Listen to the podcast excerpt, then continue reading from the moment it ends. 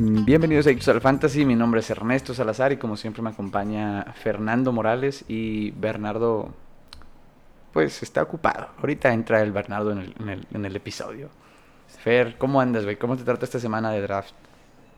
Bien, Ya, emocionado. ¿Has, has drafteado en esta, esta semana todavía o todavía no drafteas ninguna liga? No, mañana empiezo con una y el domingo tengo 7 y 9.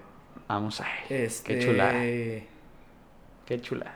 Pero interesante, güey, porque de repente pasan cosas o noticias que curiosamente es de un jugador al que le echaste el ojo. Sí, sí, sí. O de que, ah, yo ya tenía contemplado este cabrón y resulta que o se murió, Que ya no es titular, o que ya no es, o que su coreback ya no va a ser el que tú eras. Es correcto. Entonces, como siempre se los hemos repetido, si pueden draftear el jueves a las 4 de la tarde, una hora y media antes de que empiece Antes el de torneo, que empiece, Simón. Denle. Denle sin Pero como es mucho sacrificio, pues draften ese fin de semana. Sí, o, este, fin. o este fin de semana tampoco está tan mal, Sí, no, no. aunque muchas ligas de draft que hubo ayer o antier, El sábado, güey. Se chingaron a, a J.K. Dobbins. Exact- Horrible, güey. Exactamente. ¿Y hoy qué vamos a platicar? Bueno, para hoy tenemos un, un episodio chido, güey. Tenemos ahí este, una plática sobre los jugadores exactamente del tema que estamos hablando. J.K. Dobbins, tenemos jugadores de, de Denver, güey. Que nuestra opinión sobre Nueva Inglaterra, güey. Nuestra opinión sobre Santos, que ahora declaran a su titular como James Winston, güey. Este, todas esas di- divergentes que, que hay en esos equipos y, y qué camino podemos tomar en el draft para llevarlo de mejor manera, ¿no? Este. También tenemos nuestra opinión sobre jugadores que nos cagan en el ranking y que nos gustan bastante al final del episodio, ahí para que lo escuchen, está muy interesante la plática ahí. Este, damos nuestra eh, opinión concreta, güey. Y, y pues nada, güey. Este, aún nos falta, fíjate, definir nuestra, nuestra fecha de draft para la de Dynasty, güey, que ese es la, un nuevo experimento que estamos haciendo aquí en Adictos al Fantasy con ciertos amigos, de una liga Dynasty, que es una liga para, para rato.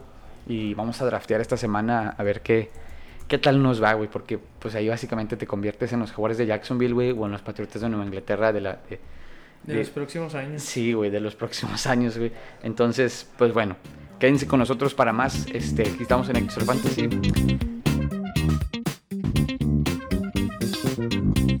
Muy bien, Raza, pues vamos entonces a, a empezar con los temas de, de este día, güey. Empezamos con, con el tema de los Rams, güey, que tienen ahora a Sonny Michel en conjunto con Darrell Henderson. ¿Cuál es la posición ahí de, de nosotros en el draft? ¿O, o- o qué, qué pasa con Darrell Henderson, güey? Porque estaba muy alto su valor. Eh, sí, y creo que va a seguir eh, alto. Tal vez baja uno o dos spots, pero sin duda alguna creo que es el corredor número uno que, que tienen los Rams. Eh, yo sí creo en Sonny Michel, pero creo que puede llegar a ser titular después de varios juegos de Darrell Henderson. Y si Darrell Henderson la rompe, Sí. es poco probable que, que Sonny Michel entre, ¿no? Pero Sí. entonces tomas a Henderson de todos modos. O sea, si lo tenías contemplado en ronda 3. Yo, yo creo que Henderson, Da-. Darrell Henderson se está yendo alrededor de la ronda 4 o 5. 4 todavía se me hace muy temprano, pero en la ronda 5, eh, contemplando que pues ya tengo otros 4 titulares, creo que Claro. Darrell Henderson tiene potencial porque me gustan mucho los Rams este año, desgraciadamente, porque soy fan de Seattle. Pero creo que Rams tiene un equipazo este año y la neta un juego terrestre con esa defensiva eh, sí es un combo que, que me gustaría tener en mi fantasy. Que son, son dos estilos de corredores bien diferentes, güey. O sea, de darle el Henderson a Sonny Michel so- son muy, muy distintas maneras Sí, de, es de como correr. potencia versus habilidad, ¿no? O sea, está muy Ajá, marcado. versus el, skill, exactamente. o sea, exactamente. Henderson es como el, el tractor, por así decirlo. Este. Lo que a mí me preocupa es si en algún momento se empieza a abrir la posibilidad de pase corto al corredor o válvula de escape o algo, o ese tipo de jugadas que a lo mejor antes iban con Henderson 100% cuando pues ahora con un corredor como Sonny Michel Le pueden dar esa apertura. le pueden dar esa apertura que creo que donde más pega a lo mejor es en ligas PPR. Digo, Stafford no es un coreback que se caracterice por, Por ir con su corredor. por ir con su corredor. sí, sí, sí. Este, y, y de todos modos contemplarlo. Digo, de todos modos, creo yo que en- a lo mejor el valor de Henderson sí se puede evaluar, pero no llega a ser tanto el impacto de Sonny Michel como para quitarle algo de valor a, a Cooper Cup o a este Robert Robert Woods. Woods. o a Robert Woods. Este O Tyler Higby, sí. o a Hig- Yo, yo creo que. Yo, yo honestamente sí confío en Darrell Henderson y en su valor. y- entonces confiamos en Henderson. Eso ya bien definido. Sonny Michel, ¿lo drafteas? ¿No? ¿Y por qué? Yo lo. Yo.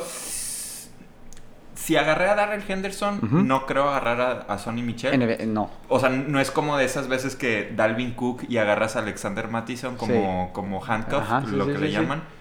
Eh, yo en este caso, si agarro a Darrell Henderson, yo no agarro a Sonny Michel, pero sí agarro a Sonny Michel, por ejemplo, en... Para un quinto corredor.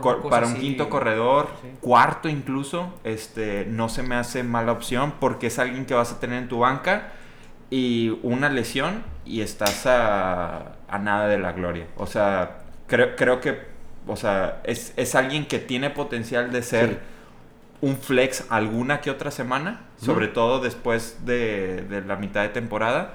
Y aparte, pues tiene ese potencial de una lesión. O, o estilo de juego Claro. incluso, o sea, Sí, sí, sabemos Que, que por alguna razón a Sean McVay es- tiene como que una dictadura en cuanto a mandar las jugadas ofensivas y, y en una de esas eh, Sonny Michel se adapta al mejor al plan de juego que, que Henderson porque pues va a ser una incertidumbre a ver qué nos muestran los Rams, digo, hay mucho hype y lo Exacto. que sea, pero no es algo como como llega un corredor a, a Panteras, ¿le podrá quitar el jale, al jale a McCaffrey? Y tú dices, pues no, güey, ni por talento, ni por eh, No, no, no hay historia, forma, para ni nada, por sí. nada, a eso me refiero. Y con Henderson sí está esa ventana de posibilidades de tarde o temprano, por calidad, por apego al plan de juego, por lesión, por lo que tú Sí, quieras, sí, sí. te puedo llegar a quitar este el jale. Sí, de Sí, acuerdo. pero entonces, si Sonny, Michel no brilló nunca en Nueva Inglaterra, güey. Es- Pero este, qué corredor brilla en Nueva Inglaterra, güey. Es el... Tienes un punto. Dion Lewis, bueno, no. No, no, no. O sea, me refiero que... Es que todos han tenido una Sí. temporada o un set de juegos. Por ejemplo, incluso Red Burkhead. Sí. El, El hace sí, sí, sí. Dos, o- dos temporadas o la pasada. no lo usaban mucho en fue. zona roja. El, el vato tuvo como cuatro semanas excelentes en fantasy. Sí, sí, o sea, y, y luego cero. Igu- Igual James White. James White de repente te hacía 20, 25 puntos. James PPR. White creo que es lo mejor de los Patriotas porque ese vato siempre te daba de que entre 10 y 12 puntos en, Sí. en ligas PPA. Siempre. O sea, era súper consistente. Sí, siempre te daba 12 puntos. Ajá, entonces... Como mínimo. eh, pues sí, yo, pues ya, ya, digo, yo creo que Darrell Henderson sigue teniendo bastante valor. Vamos. Y creo que esa es la conclusión, ¿no? A Muy mí, bien. a mí otra liga, o bueno, más bien otro equipo que, que me llama la atención es eh, los Ravens. Eh, sabemos que J.K. Dobbins acaba de tener una lesión en donde Terminó se- su temporada. toda sí. la temporada se va. Y este, pues eso nos trae al nombre de Gus Edwards, que es el siguiente en el, en el depth chart de, de los Ravens. Eh, no sé cómo lo vean ustedes, pero para mí Gus Edwards está más o menos en el mismo rango que Darrell Henderson de corredor. A, a ese nivel de altura, o sea, subió ex- exponencialmente. Subió exponencialmente por la oportunidad, pero por ejemplo J.K. Dobbins era una segunda, tercera ronda este, en la mayoría de los Gus drafts. Edwards ya es una cuarta. Para mí, Gus Edwards es cuarta o quinta porque, pues, efectivamente no es el, o sea, no es el titular, es el reemplazo Sí, claro. que va a ser titular, pero, Sí. pero es muy diferente, ¿no? Entonces, eh, a mí me gusta Gus Edwards, pero yo, o sea, si iban a agarrar un corredor de Ravens en la segunda o tercera ronda, eh, para mí ya, o sea, Gus Edwards no vale ese precio. Para mí ya vale una cuarta o quinta ronda, igual que Darrell Henderson. ¿Tú crees que impacte a, a Lamar Jackson? Ya ves que la primera temporada pues corrió todo lo que se podía, después cada vez fue disminuyendo más este Pero porque, el gen- valor. pero porque en general no funcionaron los Ravens el año pasado en ofensivamente hablando. No. Eh, o sea, Lamar Jackson declaraba de es que parece que conoce nuestro plan de juego. Y Sí. pues sí, pendejo, era fingías que pasabas y salías este Corriendo. corriendo. Y, y de hecho ni con J.K. Dobbins a mí se me hacía una opción muy atractiva porque lo hemos dicho los últimos dos años en este su programa que el corredor titular de, de los Ravens es Lamar Jackson. O sea, Sí, al final del día y al final, Sí. quiero creer que conforme pasen los años va a ser el mismo efecto de de Russell Wilson, que cada vez lo ves corriendo menos, o sea, que es nada más como, como en caso de... Sí. Pero, este, Yo- puede yo- ser ahí donde, donde Gus Edwards pueda salir, donde ya se den cuenta, donde tienen que usar el brazo de la mar y no tanto las piernas. las piernas más que en emergencia. Yo sí estoy, eh, yo no creo que Lamar Jackson y Russell Wilson tengan como la misma comparación porque a, a mí más bien Lamar Jackson se me figura un Cam Newton. Eh, Cam Newton en su temporada de novato rompió el récord de touchdowns terrestres este, y fue un fenómeno. yo creo que Lamar Jackson es un corre, o sea, es un coreback que es corredor. Eh, aquí el detalle es que yo sí creo que cada vez van a tener que lidiar un poco más de responsabilidad al corredor, como se hizo en su momento con Cam Newton. Eh, es, es muy notorio Sí. cómo los corredores, los corebacks que son corredores en, sus primera, en su primera o segunda temporada, son súper explosivos. O sea, lo hemos visto con Kyler Murray, Lamar Jackson, RG3, Cam Newton, eh, Michael Vick en su momento. Pero luego poco a poco tienen que empezar a protegerse. Es Y que no es, com- no es negocio, güey. No es ne- Exacto, no, no es, negocio a no es largo negocio plazo. tener a tu superestrella agarrando eh, putazos cada... Gratis. cada- ajá, gratis. Sí, Entonces, eh, los Ravens sí han sido siempre este, un equipo que es constante con sus corredores. Este, creo que estos últimos dos años es la excepción, pero lo, lo vimos con eh, Ray Rice en su momento, que era un crack.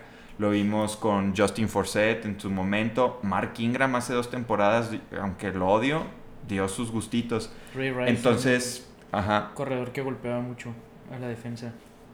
sí, a la defensa.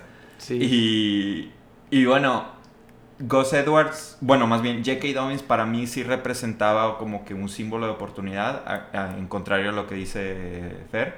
Este, pero Gus Edwards yo ya no le tengo tanta confianza con él. Aparte que Justice Hill, Justice Hill que es el segundo corredor, supuestamente va a tener muchos, eh, muchas jugadas de pase. Entonces, yo sí creo en el juego terrestre de Baltimore a futuro. Solamente no creo tanto en Gus Edwards. Pues sí, yo estoy, est- coincido ahí un poquillo, güey. Eh, en, mm, está- estoy muy en duda, güey. La verdad, yo no sé si, si Gus Edwards sea una solución o un verdadero reemplazo a lo que era J.K. Dobbins. Vamos con el otro equipo.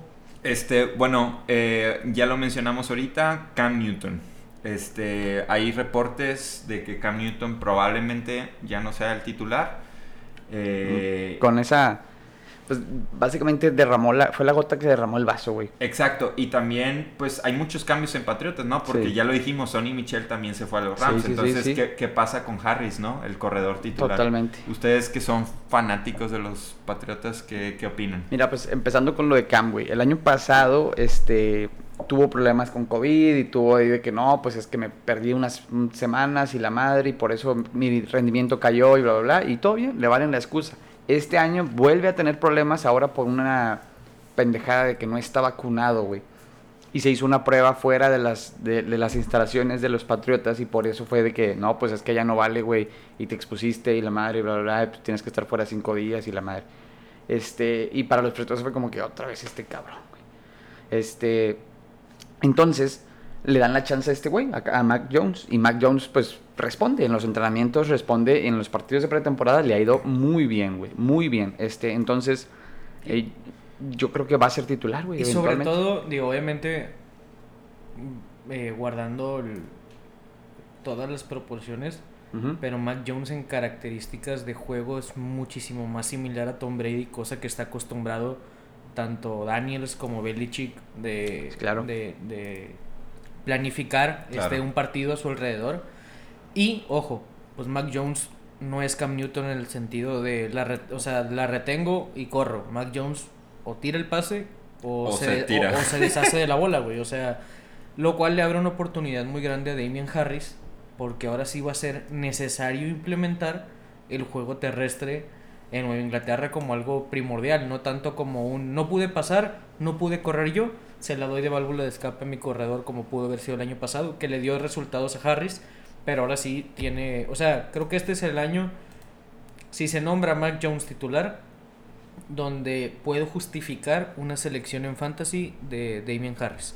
Sí. Todo lo demás era este a ver qué corredor de los Patriotas iba a pegar, a lo mejor era Borget, a lo mejor era eh, White, a lo mejor era Michelle o a lo mejor Claro. era Harris, entonces Yo, yo creo que Harris tiene mucho potencial este año para Sí. quebrar. Digo, existe obviamente el riesgo de ser corredora de los. Patriotas, pero creo que este es el, como el año más claro, como dices, que hemos tenido un, un corredor de Patriotas Sí. que agarrar en Ya el se, draft. ya se sabía que era el titular, o sea, que se había convertido en el titular. Ya se sabía que Demian Harris iba a ser el titular y, y pues Sonny Michel iba a pasar a, a- a segundo plano. Ahora con este trade, pues ya es definitivo. Con ese trade y que Cam Newton probablemente eh, no sea titular pronto, Sí. le, le quita muchas oportunidades de Sí, zona sí, sí, roja. Definitivo, Y- este, exactamente, A a exactamente, a. Cam Newton. En la Entonces zona roja. se la tienen que dar Y que, a su Harris, y que Harris viene sano, porque se perdió Sí. muchos juegos de la temporada pasada por pedos de tobillo. Este, no recuerdo si le dio COVID, pero sé que estuvo fuera como en, tre- o sea, dos veces tres juegos a lo largo de la temporada. Sí.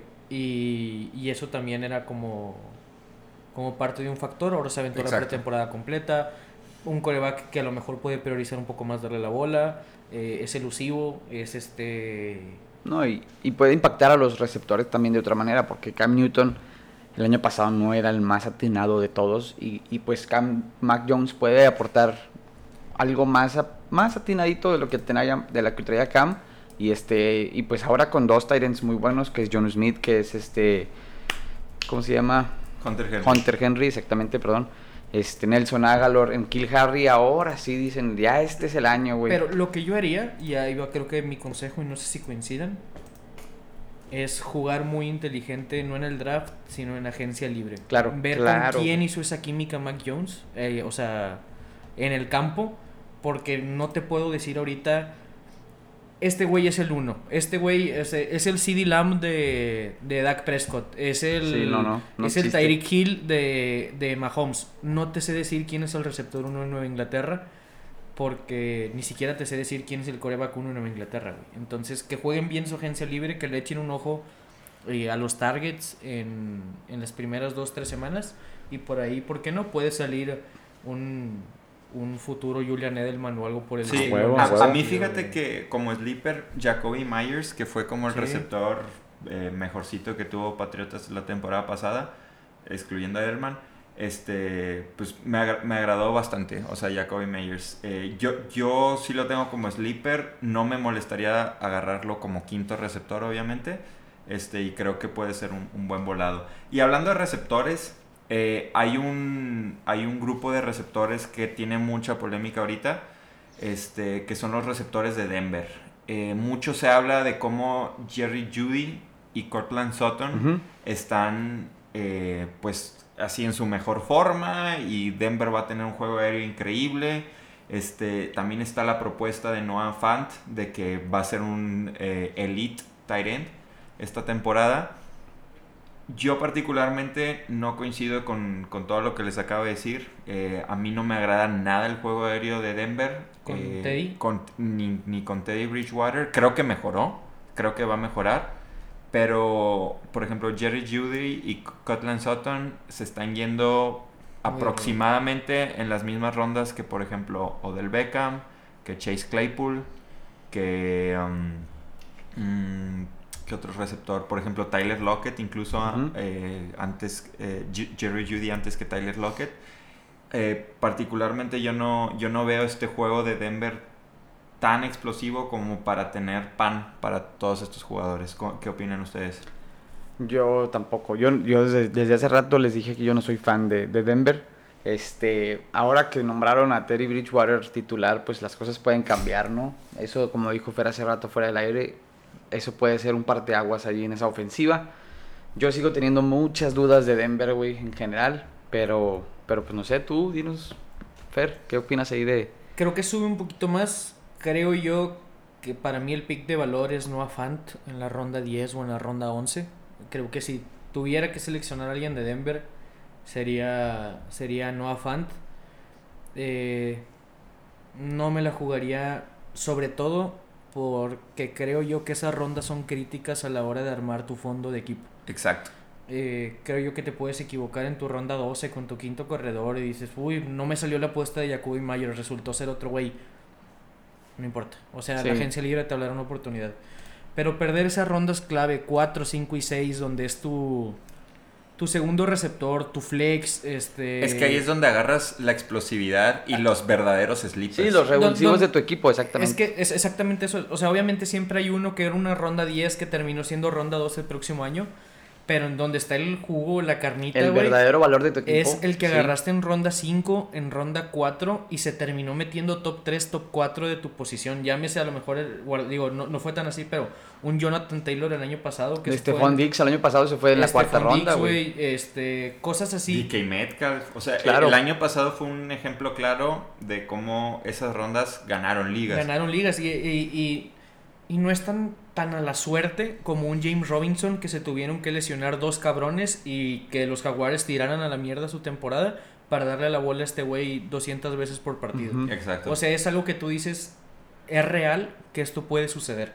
Sí. Y con, y con Judy y con... Cortland Sutton. Y con Sutton no cumplen esos factores para ser un pick potencial este en ronda 5. Digo, no quiere decir que vayan a, a ser malos o nada por Eh, el ju- estilo, justo iba a decir eso. pero no me da no me da no me da esa certeza o esa sensación de de a lo mejor un tipo eh, Williams de, de los Chargers que se va como en ronda 7 o en ronda 8 que digo yo, pues Herbert si te pones a pensar es candidato a MVP.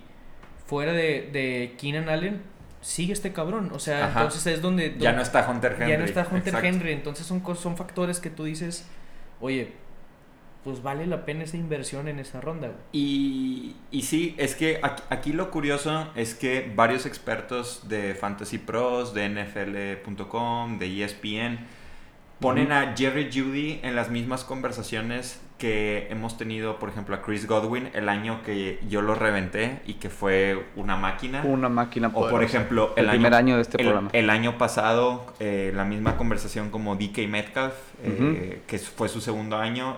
Yo en DK Metcalf sí confié. ah, porque están los pero- Seahawks, güey. Este, pero este año eh, Jerry Judy está en la misma conversación y yo simplemente no lo veo. Eh, puede que nos calle el hocico a todos, la verdad, Pero sí, Sí. pero yo lo veo te difícil. voy a decir algo, ¿qué ha demostrado Jerry Judy para estar en... Es que fíjate que las Eh. estadísticas de Jerry Judy son ridículas porque es de cuenta que... Son puros chistes. Sí, Eh, sí. No, es de cuenta que eh, voy a decir un número porque no tengo el dato, pero por ejemplo tuvo 100 targets en todo el año, atrapó 60 balones. Los otros 40, como el 80% eran pases inatrapables, lo que lo llaman, ¿no? Entonces, Porque Drew Lock era un pendejo. ajá, entonces el argumento es como que ahora con Teddy Bridgewater es ese porcentaje de que no eran atrapables, sí van a ser atrapables y este Es, o no vato- van a existir. y este vato va a explotar. Yo no lo veo así, creo que es mucha promesa y, y la verdad, pues Pues vamos a ver, güey, vamos a ver. Mira, está en la conversación, o sea, como dices tú, en las rondas en las que se está yendo está Kenny Goladay, está Jamar Chase, Melvin Gordon, Odell Beckham, Claypool, como bien decías, Chase Edmonds. ¿Ustedes dra- draftarían antes a, De- a Damian Harris, el que mencionábamos antes de, de Nueva Inglaterra, que a, que a Jerry Judy? sí. Sí. Sí, y, pero draftarías tú, Fer, dijiste antes a Curlan Sutton que a Jerry Judy. O no antes, pero... Más bien, mi pick de calidad en Denver, yo recordando eh, épocas de antaño, es Noah Fant, porque creo que en su momento con los vikingos, eh, Bridgewater con Kyle Rudolph se entendió bien. O Sí, sea, sí, sí. entiendo que es un coreback que puede tender a buscar a sus alas cerradas. Y, y en ese momento en los vikingos, eh, pues nunca figuraba un receptor como en su momento fue Dixie Thielen, que ya no fue con la época de Bridgewater. Este, y que se murió Kyle Rudolph, o sea, desapareció del mundo fantasy los últimos 2-3 años. Por eso mi, mi selección en Denver es Noah Fant. No, Fant, ese es el valor agregado. ¿Tú, Ver, ibas a decir algo? Eh, no, pues eh, coincido poco. Yo no tengo mucho valor agregado para Fan, pero se me hace un increíble atleta. Este, y bueno, Sí. Por ejemplo- se- en, en rankings está abajo de Curland Sutton inclusive. sí, exacto. Este, pero bueno, pasemos a otro equipo que también está controversial con todo esto de la pretemporada. Ujú. Travis Etienne se lesiona. Sí. Eh, por el resto de... No, no ha jugado un partido. Ya, el vato ya era tercera, cuarta ronda. No, no había jugado un partido. Ajá. Se lesiona. Y pues llega de la muerte nuestro queridísimo James Robinson. Sí, güey, Esto es, me pone muy de buenas, más allá por mi compadre que es su keeper en, en- en la liga. Este. ¿No va a ser tu keeper siempre? Ah, yo pensé que sí. Y es que como estaban ahí en. Es buena opción, pero tiene una mejor. Tiene una mejor, sí, sí. Spoiler alert. Pero bueno, este, sí. No por nada, la verdad James Robinson es buenísimo y esas historias de que el vato es un drafted y, y se la rifa y así y nada más lo iban a banquear por X o Y razón. te da- da- está chido, pues que el vato tiene una segunda oportunidad de demostrar que vale la pena. Exacto. Que es un buen valor para Jacksonville. Imagínate el siguiente año, güey. Travis Etienne regresa y regresa con madre. Ahora puedes cambiar a, a- a James Robinson por un chingo de valor, güey, como lo acaban de hacer con Minshew, güey. Sí. A Minshew lo promovieron de que supuestamente era una pendejada lo que estaba diciendo, de que no, es que no sé cuál va a ser mi coreback titular, no sé cuál va a ser. Urban Meyer estaba diciendo, eh, entrenador de Jacksonville, nada más para subir el precio de, de Gardner Minshew, güey. Y, y ahora que lo cambiaron, en realidad fue una ganga lo que lo vendieron. Este, creo que fue una cuarta ronda, una cosa así para, para Filadelfia, güey. Y, y pues todo bien, yo creo que pueden hacer eso. Evidentemente no les conviene porque es un muy buen corredor James Robinson. Y en el draft, este, subió su valor muchísimo, güey. Yo creo que va a ser un muy buen corredor este año James Robinson. Así como lo fue el año pasado, pero ahora sin la sorpresa. Y que de hecho ahorita se posiciona como una tercera cuarta ronda. Exacto, exactamente. Este, y, La- en la posición en la que estaba Travis Etienne. y- y yo, por ejemplo, yo- James Robinson en una tercera cuarta ronda, yo sí la compro. O sea, a, a diferencia de lo que platiqué con Gus Edwards, de que era el suplente y bla, bla, bla. Este, Hasta- sí. James Robinson ya probó que, Exacto, que, pudo con una carga y con y dio muchísimos puntos en Probablemente, güey, aunque si te da la mitad de lo que hizo el año pasado, ya con eso puede valer la pena una cuarta ronda, güey. Eh, la mitad no es sé, que, pero bueno, tuvo muchos, me acuerdo que tuvo más de tres juegos de 30 puntos. Sí, entonces- pero exacto, o sea, ti- tiene, tiene buen valor eh, James Robinson y yo sí estaría dispuesto a dar una mm, cu- cuarta ronda por él. Este, Sólido, güey, cagado Sí. de risa. Y, y más porque siento que, que en el fondo no creo que vayan a tirar al matadero a, a Trevor Lawrence en el sentido de, de ponerlo a soltar el brazo desde el segundo uno antes de que agarre confianza, antes de que todo. No sé, no creo. No, yo tampoco. Creo yo que, que van a ir, que, que haga ese proceso de agarrar confianza de la mano de su, de su corredor titular. Y, y como les digo, creo yo que James Robinson puede ser el, Ahora, que, que toda la ofensiva de Jaguares está bastante interesante, ¿no? Este, Muy. hay, hay varios reportes de este, la Vizca Chenault que, que está siendo muy bueno. Eh, yo, yo también me subo al barco de Chenault. Yo, yo honestamente estoy bastante emocionado por los Jaguares esta temporada. Eh, creo que Trevor Lawrence eh, les, les añade muchísimo jugo a, a lo que pues, Jaguares tenía, ¿no? El año Ujú. pasado era el James Robinson Show. Y ahora, pues ahora tenemos, eh, tenemos circo aéreo y circo terrestre. Entonces, eh, pues no, no sé ustedes qué piensen, pero yo, por ejemplo, yo creo eh, que la Vizca Chenault va a ser mejor receptor que DJ Shark.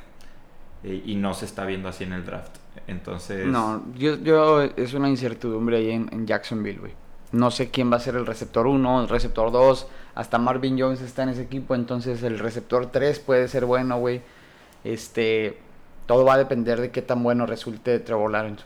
Pero, exacto. pero sí, evidentemente, a nivel resultados fantasy, probablemente Chenault pueda dar mejores resultados que, que Shark. Sí. Este, pero probablemente el título de receptor 1 lo tenga Shark. En papel, vaya. O sea, en el depth chart de, de- de Jaguares. Claro.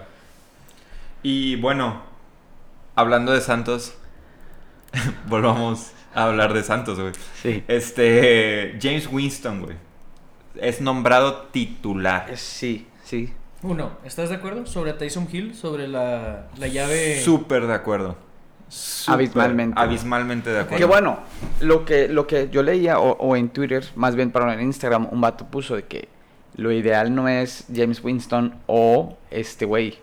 ¿Cómo se llama? Tyson Hill. Tyson Hill. Lo ideal es James Winston y Tyson Hill para esa ofensiva. O sea, mezclar de repente, meter a Tyson Hill, no en todos los downs, evidentemente, pero sí de repente. Ah, pero pues como lo han más- hecho los últimos dos años. Exacto, a lo pero mejor va a ser un más. poquito Un más, frecuente. sí. Pero no nos olvidemos de algo muy interesante y es que hace dos años Sí, es James Winston quien trae a la vida a, a, a Chris Godwin y a Mike Evans como, sí. como receptores rozando el elite del fantasy. Lanzó por 50 en touchdowns. Sí, el- o sea, Pero- Ja- James Winston tiraba 400 yardas, Sí, sí, sí. 3 O touchdowns 30. 30. y, 30. y por juego y se comía 4 o 5 intercepciones.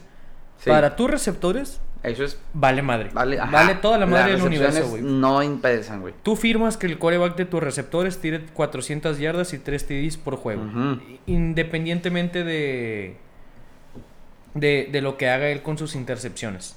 Cierto es que ahorita no va a estar Michael Thomas eh, la- en la primera mitad de la temporada. Pero me parece que se está infravalorando muchísimo a, a Callaway y a Trequan Smith. Los, está- los están buscando en rondas 11, 12 o 13. Porque se nos está olvidando que es un coreback que lanza la bola, güey. O sea, y la lanza pasado, y lanza, que güey. tiene un lejos, cañón en el brazo, Sí, güey. Sí, y, güey. y que dos, tres jugadas Y explosivas. ahora, este nuevo entrenador, o sea, bueno, su nuevo entrenador, este, porque pues, es entrenador de, de Nueva Orleans desde hace un chingo, no es como Bruce Arians, que cuando estaba en, en, en, en Tampa era de que tú suéltala, güey, tú dispara, güey, y vamos a ver qué pasa, tú dispara, tú dispara. No, Exacto. este güey es más de que el pase, o sea, si vamos a hacer un pase, tiene que ser el pues, pase. a, güey. la, a la escuela Drew Brees, Exactamente, güey. No vamos a hacer pases pendejos aquí, güey. Para pendejadas, dásela a a Camara y que él haga su cagadero, ¿no? Entonces, creo que podemos evitar un poquito las intercepciones, pero ya demostró en la pretemporada que el brazo todavía lo tiene, güey. Lanzó un pinche Sí, sí, pasezón sí, la hace puso, dos semanas. O sea, güey. la puso en una pinche mujer de, alfiler, güey. Sí, esa- güey, y, y lejísimos. Entonces, yo creo que el vato nada más es de que tener disciplina para no soltar intercepciones y puede ser un muy buen coreback, güey. Sí. Muy buen coreback. Y, y creo yo que, insisto, ojito a los receptores de, Sí. de Nueva Orleans. Porque nadie está hablando de ellos como una posibilidad seria para un cuarto o quinto receptor. Cuando otra vez tienes a tus espaldas un cabrón que si algo sabe es lanzar. Mira, aquí- Sí, nada más que, por ejemplo, Michael Thomas no se va a perder la temporada. No era Eh, media, media temporada, ¿no? Ajá, O- eh, se su- sí, ajá, cinco, cinco o seis juegos, Sí, sí, se sí. supone. Pero Michael Este- Thomas es un receptor de jugar en corto, güey. James Winston no tira ese tipo de pases tanto. Y Michael Thomas tiene ver. 18 juegos recuperándose de una lesión, güey. Eso sí. Eh, O sea, eh, entonces tampoco me da una...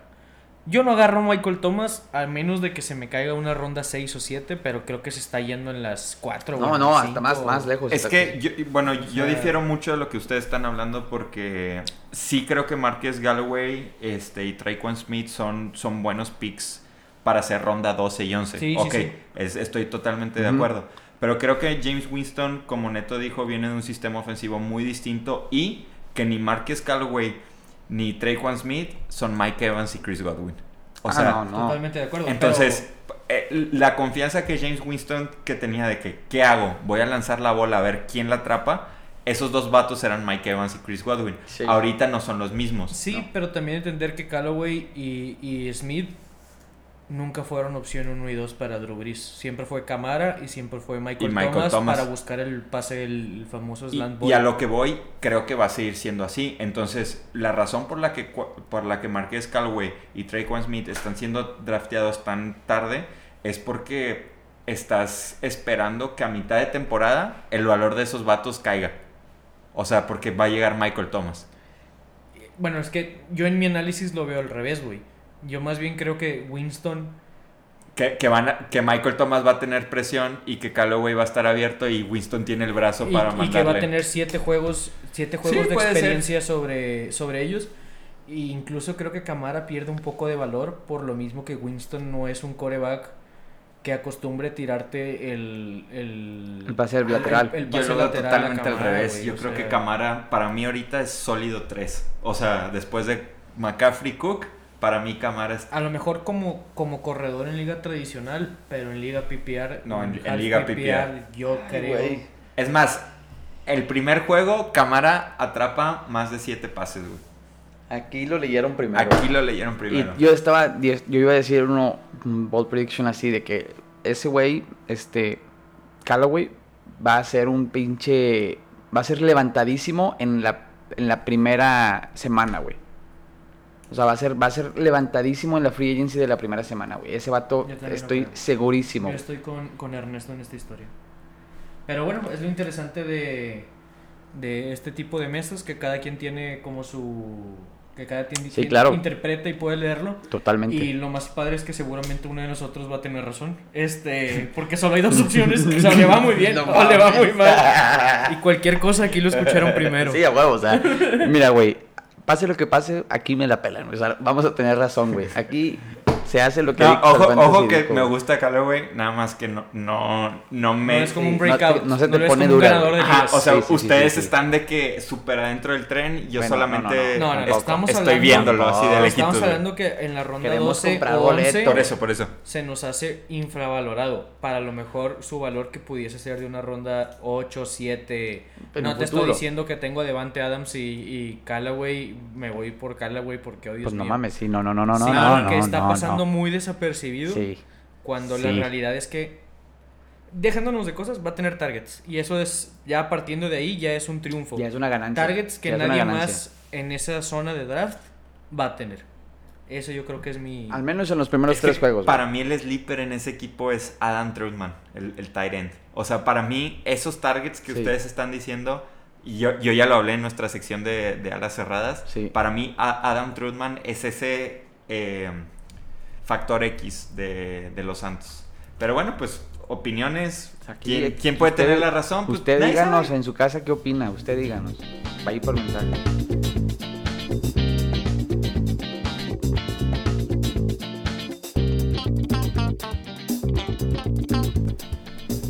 Bueno, entonces ahora vamos a hablar, güey, sobre los jugadores. Vamos a decir dos jugadores cada quien. Un jugador que nos emperra su valor en los rankings, ¿sí? Y otro jugador De que... por qué está tan De arriba. por qué está tan arriba, sí. O por qué está tan abajo. También te puede cagar que esté tan abajo. No sé. Puede ser. Tal vez te guste, sí. Y un jugador que te encanta que esté tan abajo, güey. Exacto. ¿Sí?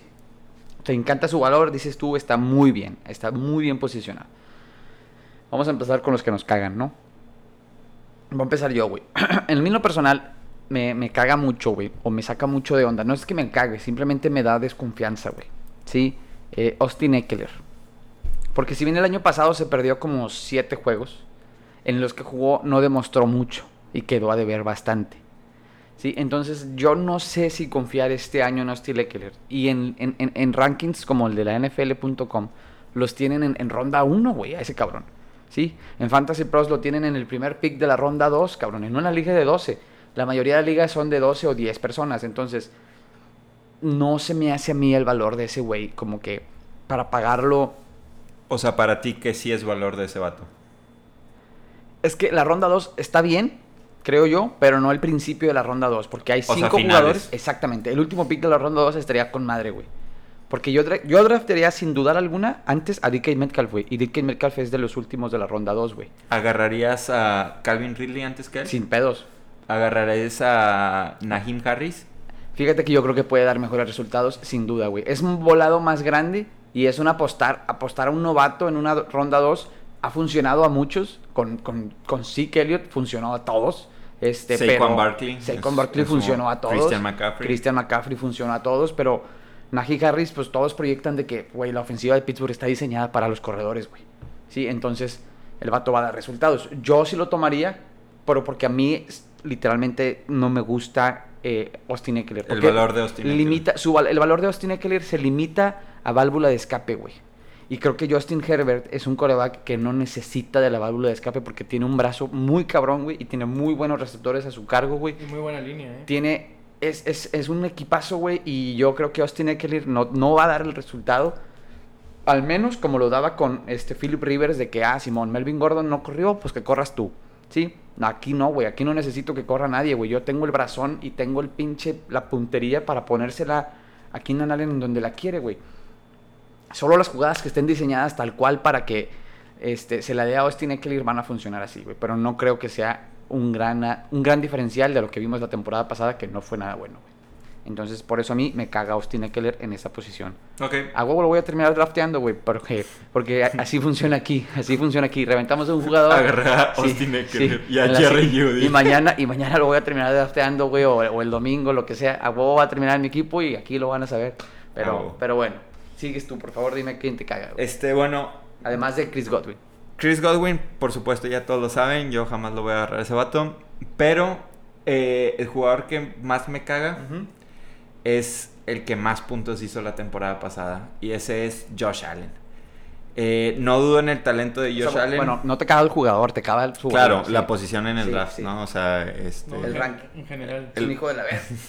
el rank. Sí. Eh, Josh Allen no me gusta porque se está yendo en la ronda, entre la ronda 3 y 4, Ujú. eh, por lo general, se está yendo despuesito que Patrick Mahomes como el segundo coreback. Eh, yo honestamente no veo mucha diferencia en talento y en proyecciones, por ejemplo, entre Josh Allen, Kyler Murray, Russell Wilson, incluso Dak Prescott, Lamar Jackson. Eh, para mí Josh Allen empieza en ese mix y algo que yo siempre enfatizo mucho en todos mis drafts es desde el 2012 ningún coreback que ha acabado como el mejor coreback un año ha repetido. Sí. O sea, llevamos ocho años seguidos en donde Son ocho diferentes, güey. son ocho diferentes vatos año Sí. con año, ¿no? Sí, sí, Los más constantes fueron Aaron Rodgers y Drew Brees en su momento, pero ni ellos repitieron. O sea, cuando Aaron Rodgers quedó primero en un año, el año siguiente no fue él. Fue como Brees. quinto o sexto. Este patrón se ha repetido siempre y muy curiosamente, por ejemplo, el año pasado Lamar Jackson eh, venía de su año donde explotó. Lamar Jackson no fue un buen coreback el año pasado, a lo que se estaba yendo en el draft. Yo pronostico que Josh Allen va a tener un paso para atrás que, que la temporada pasada. Y para mí se está yendo muy, muy, muy temprano. Sí, se dijo el año Eh, pasado con Lamar Jackson se estaba yendo a la ronda 2 también, ronda 3 y, y fue un fracaso, güey. Exacto. Yo creo que todas sus eh, estadísticas van a ser similares en el juego aéreo. Pero yo sí veo una regresión en los, en los touchdowns terrestres. El año pasado tuvo 8 y tuvo 1 recepción. Este, para la mayoría de los formatos esos valen 6 puntos. Entonces yo sí considero que esos por lo menos eh, van para la mitad. Y Josh Allen, aunque sí es un top 5, pero no, no es un top 3 para mí. Y no es obviamente una ronda 3 o 4. Muy bien. Fer, ¿a quién te, quién te caga a ti, güey? A mí el valor de Clyde Edwards Heller no, no lo concibo como, como un, un jugador de segunda ronda como se está yendo en muchos. Yo tampoco. La temporada pasada solo 5 anotaciones para un jugador que se fue en, en, en muchos lados en primera o segunda ronda. No concibo que solo hayan sido este 850 yardas con un coreback que lanza, o sea, sumando tanto por tierra como por aire. Ajá. Nunca fue una opción para Patrick Mahomes por, por aire. Apenas sumó 300 yardas en 13 juegos. Estamos hablando de menos de menos de, vein- de menos de 30, 26 para ser exactos. Solamente 5 touchdowns por, por tierra y aire combinados.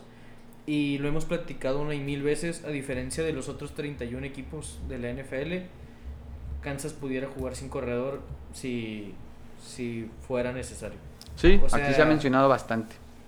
Yo, yo pienso que Clyde Edwards Heller va a tomar un, un salto positivo. No. ¿Lo draftarías de ronda 2? ¿Invertirías una ronda 2 en ese güey? Sobre Dependiendo de qué otros jugadores quedan, pero... Te voy a dar nombres Un de escenario, sí, sí. nombres de, de, de jugadores de ronda 2 porque es algo que yo no puedo medio concebir. Obviamente me voy a ir a la parte baja porque creo que sobre Stephon Dix, Calvin Ridley, eh, Travis Kelsey o, o, eh, Najee Harris Claro. está como totalmente fuera del juego. Pero estamos hablando de Edward Heller sobre George Kittle, sobre Justin Jefferson, sobre Austin Eckler, sobre Darren Waller, sobre más abajo me voy sobre Mike Evans, eh, Sobre... sobre, Mike Evans sí lo agarro. Este... sobre CD Lamb, sobre David, Sobre CD Lamb, Sobre sí, Terry McLaurin. También. Y sobre David Montgomery, sobre Keenan Allen, güey. Sobre Keenan Allen es un volado. Sobre Car Chris Carson y es de un pedo. volado y hay como 7 u 8 jugadores entre los dos. Sí, sí entiendo la preocupación, pero yo leí... Este, vamos a decir todos los nombres, güey, hasta que nos digas que sí. le- leí un análisis que, que para mí se me hace muy cierto y es que Clyde Edwards Hiller como lo agarraste en ronda 1 y no te dio resultados de corredor número 1, estás emperrado con él este año. Pero Sí. este año se está yendo en la 2, güey. Eso, ese es mi... Dos, tres. dos, o sea, finales de la 2, inicios de la 3, que de todos modos no siento yo que, no, o sea, a lo mejor... Es que a mí, a los resultados que dio el año pasado, si, si yo te dijera, tu corredor de la ronda 3 te va a dar esos resultados, también te vas a emperrar, güey, porque no son buenos resultados. Fue corredor 2. Pues sí, güey, pero, pero fue un corredor 2 en una liga en la que no estaba Christian McCaffrey, Saquon Barkley, güey. Es que el, de- el detalle es que teníamos muchas expectativas sobre él y... Sí, Y la primera semana ilusionó. ojo, la no, primera no- semana no estoy diciendo mucho. que me encante ese vato, pero creo que yo al menos... yo lo dije desde el año pasado y yo no lo tenía en ninguna liga, güey. Yo tampoco. Yo no lo tenía en ninguna liga, Porque pero... la ronda 1 sí era mucho para mí. Sí, y yo no lo tenía en ninguna liga. Un amigo que es este ama a Kansas City estaba de que a huevo va a ser mi pick, a huevo va a ser mi pick, a huevo va a ser mi pick. Este, o no, se me hace si sí lo tenía en una liga, fíjate, no me acuerdo, pero el punto es que el vato es de que yo siempre lo dije, Kansas no necesita ningún corredor, güey. Kansas no necesita corredor para ganar, entonces no le dan el uso que merece, güey. Ahora, se fue Le'Veon Bell, lo que tú dices, Le'Veon Bell no le quitaba nada a- Claro. a Edwards Keller, nada le quitaba, güey. Entonces, yo creo que no lo necesitan, güey. Definitivamente va a tener su participación en la ofensiva, sí, pero no va a ser determinante, güey. Y- y- Determinante Travis Kelce, porque no puedes tener a los tres jugadores de la misma ofensiva yéndose en las dos primeras rondas del draft y que los tres te den buenos resultados, güey. Es imposible. Y, y, y, Cuatro, incluyendo a Mahomes, porque se está yendo también en ronda y a mí se me Sí. hace, güey, que, que yo tomaría toda la vida David Montgomery, güey. Montgomery fue el cuarto corredor el año pasado, güey. Y se está yendo después que... Y se está yendo después de, de Edward Heller, güey. Y este año pintan los osos para. Para, Me encanta esa frase. para hacer una, una cosa un poquito más decente que años pasados, güey. Sí, Entonces, ese es el tipo de cosas que no me terminan de cuadrar. sí, sí, sí, sí, pero definitivamente. sabemos que va muy acompañado todo esto por el hype de Patrick Mahomes. O Sí, exactamente, güey. Exactamente, güey. Kansas es de que, a huevo, juegas en Kansas, eres una riata, güey. Excepto Melchor Hartman, que ya demostró el año pasado que no vale la pena ser drafteado, güey. Y se está todos yendo, los otros güey, Y receptores. hay gente que sigue confiando en él porque Güey, tengo 100% de confianza en él. Ahí va. No, no, no, me refiero que hay gente que sigue confiando en él porque dice con que le caigan dos, tres bombazos por juego, o sea, sabiendo que de los 40 pases que vaya a lanzar este cabrón, dos bombazos vayan a él, que es probable Sí. que los tenga, La neta sí. ya justifico ponerlo de titular cuando en realidad pues otra vez te la estás Pero es un pinche a- volado, güey. Cuando no te los da vas a estar todo emputado. Y el vato va... Y así, entonces... Es un volado que definitivamente no te puede pegar todos los juegos, güey. Ni siquiera te puede pegar el 50% de los juegos, güey. Entonces, No, está... A mí se me hace jugarle mucho a la suerte a la hora de... Si, del- si de por sí el draft es considerado algo de que, pues, tiene suerte que al vato le juegue bien. Pues sí, güey, pero le puedes estudiar y le puedes hacer un análisis de que la neta Kansas se rige por tres jugadores, güey. Y esos tres jugadores merecen ser drafteados en las primeras dos rondas, güey. Los demás tal vez no. No pasa nada, güey. Aquí lo leyeron primero. Yo estoy con Fer 100%, güey. Edward Hiller no vale la pena, güey. Yo Al creo menos- que acaba top 15. Top 15, güey. De corredores. Sí. Entonces no debe estar en un... No estaría en ese lugar que está. Exacto. Yo lo tengo un poco más arriba que ustedes. Pero... O sea, porque en el draft el corredor No, pero top- 15, top 15. el corredor 15 es el lugar 29, que es Chris Carson. Ajá. Entonces, ya se te está yendo este a finales de la ronda de la ronda 3. A mediados, a sí. Mediados, finales no de la tanto ronda. a finales de la 2, inicios de la 3. güey. Sí. Que luego llega un punto en el draft, güey, donde si agarraste receptor en la 1 y a huevo quieres este corredor, ahí es donde vienen ese tipo de brincos, donde dejas pasar ciertos receptores en papel mucho mejores y este güey termina subiendo su valor. Sí, este, ¿por qué? Porque agarraste receptor en la primera ronda y básicamente necesitas agarrar a Clyde Edwards Hiller, ya sea en la 2 o en la 3. Sí, para no decir mm, me fui sin corredor las primeras dos, tres rondas, güey. Entonces, Exacto. Yo te agarraría a ti, güey. Yo, yo lo que digo es que está en el rango que debe estar. Donde debe. Ajá, no, no es como que, ay, lo quiero, pero Ya, ya dinos que lo vas a adaptar, güey. Ya, ya. Pero mi- bueno. es mi primer pick. Sí, Vamos. obviamente, güey. Tu keeper. A ver, Neto, Este- ¿cuál es el que sí te encanta, güey? Fíjate que a mí me gusta mucho el valor de Julio Jones, güey. El, el valor de Julio Jones está bien, bien perro, güey. Ahorita está en el lugar 41, güey. Es decir, es una cuarta ronda, ¿sí? Dependiendo cómo sean tus compas, dependiendo cómo sea tu draft, es una cuarta ronda, güey. Muy sólida, güey, y te puede dar unos muy buenos números. Yo creo que el vato está muy motivado, güey. Ryan Tannehill tiene un muy buen brazo. Yo creo que en esa ofensiva puede brillar bastante. Es- evidentemente no va a ser el mejor receptor de la liga como lo fue hace mucho tiempo, güey, en Fantasy. No creo que lo sea. Pero Sí, su tiempo ya fue. Sí, pero creo que te puede dar muy buenos resultados, güey, o muy buenos juegos. Porque el año pasado sí def- defraudó 100%. El año pasado y el año antepasado tampoco fue el mejor año de su carrera, güey. Yo creo que este año puede ser un revulsivo a esos dos y puede regresar a las andadas de anotar. Puede regresar a las andadas de recibir bastantes yardas. Sobre todo porque AJ Brown no deja de ser amenaza, güey.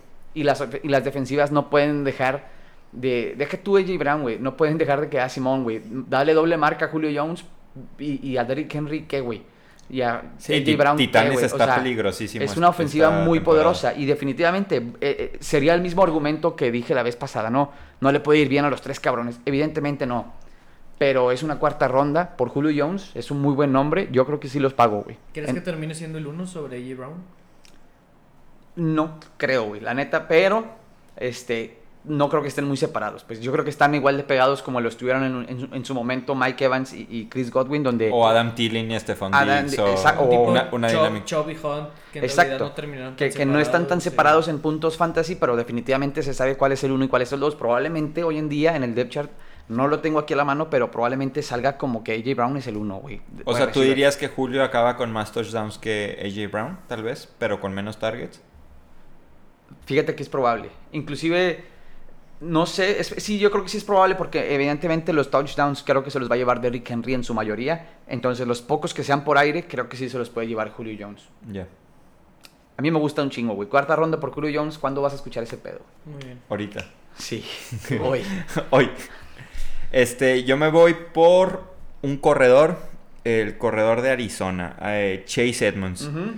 Eh, yo ya lo comenté en, en un podcast pasado. Eh, Chase Edmonds me agrada bastante este Sí. año y me agrada bastante por su valor. Eh, Chase Edmonds ahorita está rankeado como el corredor 28, o sea, es decir, fuera de un corredor número 2. Y para mí tiene mucho valor Chase Edmonds porque atrapa, atrapa bolas. Kenyan Drake ya se fue. Y Kyler Murray, vuelvo al mismo argumento que Josh Allen, espero que tenga unos dos o tres touchdowns menos por tierra. Y esos espero que vayan a Chase, Chase Edmonds. Entonces, eh, Chase Edmonds está en una ofensiva muy, muy explosiva. Y la verdad me agrada bastante. Se está yendo en quinta, sexta ronda. Está con madre, Para mí, él es un corredor 2. O sea, Sí. ante mis ojos es En un teoría, corredor 2. esa ronda es una ronda de flex. Entonces, Exacto, entonces para, para lo que estás pagando por Chase Edmonds, yo sí esperaría que tuvieras un valor casi asegurado de corredor número 2 con, con Chase Edmonds. Y, y pues me gusta bastante la ofensiva de ¿No ves- Arizona. ¿No ves a Connor este, robándole jale? Yo veo a Connor robándole jale en la zona roja, sí, pero no tanto. Eh, yo creo que James Conner va a llegar y vas a tener algunos juegos que, que vas a cruzar tus dedos y vas a decir, ¿por qué no están metiendo a Chase Edmonds eh, en primera y tres? O sea, de, de goal line. Pero, pero yo creo que Chase Edmonds tiene la, va a tener el volumen necesario para ser un corredor número 2. Este, yo, yo sí esperaría que estuviera dentro del top 20 incluso. eh, y ahorita pues es el corredor 28. Entonces para mí es un gran valor. Sí, sí, sí. y, el- el- y conseguirlo en la ronda 5 o 6 pues está excelente. Yo sí, ese también me gusta bastante, güey. Es un muy buen pick. Este, y sobre todo en la ronda en la que se está yendo, como bien dices, güey. Fer, ya para terminar ahí. Tengo dos. Eh, ¿Saben la diferencia que hubo entre Karim Hunt y Nick Chubb la, la temporada pasada? No. Exacta, no. Menos de un punto. Para ser exactos, punto 20 puntos de, De fantasy. de fantasy. En Liga PPR. En Liga NFL, que ahora ya es la PPR. PPR, sí. Y la diferencia entre Karim Hunt y Nick Chubb, Nick Chubb estoy que seguro que es este 10, no, es, es pick 6 Ujú. y Nick Chubb se está yendo en la en el pick 60 y- en el pick 62. Karim Hunt. Karim. Hunt, perdóname, se está yendo en el pick 62. O sea, son. Estamos hablando de 4 o 5 rondas de distancia Sí, por menos de un punto del año pasado. del año pasado. No, es un pixazo, güey. creo yo que, que on- o sea, si de por sí el trabajo yo creo que sí está 60-40 a lo mejor Ajá. Eh, Chop Hunt. De todos modos, el volumen y lo que está jugando los Browns de Kansas me parece una selección muy interesante. Este, lo que es Karim Hunt y otro jugador, creo que más o menos en la situación, eh, digámoslo, similar a la de Chase Edmonds, en cuanto a que es un corredor uno que está completamente este, abandonado o, o despreciado por la gente, es el de David Johnson. David Johnson es el corredor 42 y tiene un calendario que según Fantasy Pros, si lo calificas entre 1 y 5 estrellas, tiene un calendario de cuatro estrellas en cuanto a Facilidad. en cuanto a partidos este, favorables hacia los corredores. Y es un corredor titular. Y si no está de, de Sean Watson, por lo que todos ya sabemos, el coreback que venga va a tener que descargar mucho trabajo en su juego terrestre en lo que va agarrando ritmo. Claro. Entonces Karim Hunt Tyrod y, Taylor es el que pues, se espera que sea titular. Tyrod Taylor. Karim Hunt y David Johnson me parecen este, jugadores con trabajo comprobado, o sea, con volumen seguro que está pasando, o sea, no puedo yo entender que Tony Pollard esté arriba de David Johnson. Entiendo el potencial de Tony Pollard, pero usted se quiere Elliott. Sí, co- con David Johnson yo te comparto enteramente tu opinión porque sí, sí también considero que cualquier corredor titular, sea el equipo que sea, pues Claro. tiene cierto valor. Eh, yo nomás con Karim Hunt eh, me agrada bastante, de hecho fue uno de mis corredores en varias ligas la temporada pasada y me ayudó mucho. Eh, yo sí creo que Nick Chubb tiene mucho más peso en esa ofensiva. Creo que, que la, la lesión de Nick Chubb obviamente ayudó bastante a que Karim Hunt terminara pues con esa diferencia de puntos.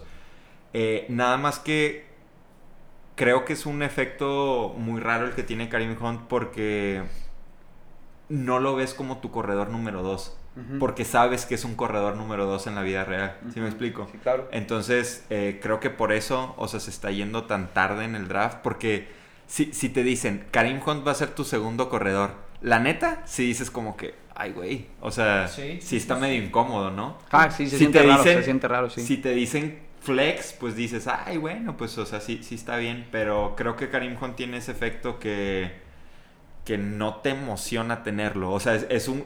Es de lo que yo hablaba la- el episodio pasado, en donde tienes que decidir entre explosividad y seguridad. Y creo que Karim Hunt es un pick muy seguro. Que, que no, no vas a sentir emoción al tenerlo en tu escuadra titular.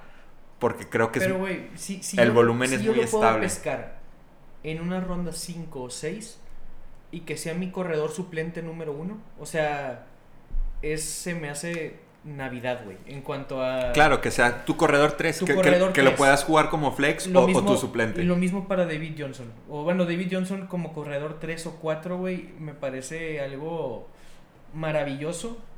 A sabiendas, no tanto como Karim Hunt me ganó la liga, sino hoy es mi bye week, me descansa mi corredor, se me lesionó mi flex. No me la tengo que estar pellizcando eh, viendo este el, el top 10 de sleepers de, esta semana o el top 10 de, de, de- de free agency de esta semana.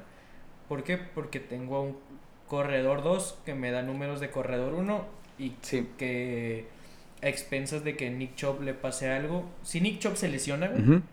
Eh, que fue lo que pasó. El... la- o sea, Karim Hunt fue corredor número uno. y por se, se mucho. va al cielo, Sí, güey, claro. Porque, Sí. porque Karim Hunt creo que atrapa más que Chubb. A lo mejor Mucho más, corre, mucho me- más. corre menos de norte a sur que, que Chubb, pero atrapa... Ojo que en PP, que es lo que dices, ¿no? En. PPR tiene muchísimo más valor Hunt. Y, y coincido contigo, solamente como que la emoción de tener a Karim Hunt en tu equipo No no, es mucha. O Sí, sea, no. porque es un pick tan seguro que te da hasta hueva, güey. O sea, de que tengo Sí. que poner a Karim Hunt. Sé que me va a dar Sí, ese- 12, ese- ese 12, sentimiento de 13 apostar, puntos sí. que es- súper buenos. Es el tipo de cosas de- es muy bueno para ser real como el, el perfil o el profile de, de Karim Hunt, de que a veces lo, lo, lo pasas por como si no hubiera pasado nada, güey. O sea, que, que prefieres jugártela con, con jugadores eh, a lo mejor de no tanto, más bien de no tanto eh, números comprobados, pero sí de mucha expectativa, mucho hype. Exacto. Porque a lo mejor hay gente que te va a preferir a, Ye- a Jerry Judy por todo lo que se ha hablado de que la puedes, o sea, Es- nos están esa- vendiendo una temporada de Megatron. Y están este, más o menos en el mismo rango, ¿no? y yo prefiero mil veces a Karim Hunt que a que Jerry Judy.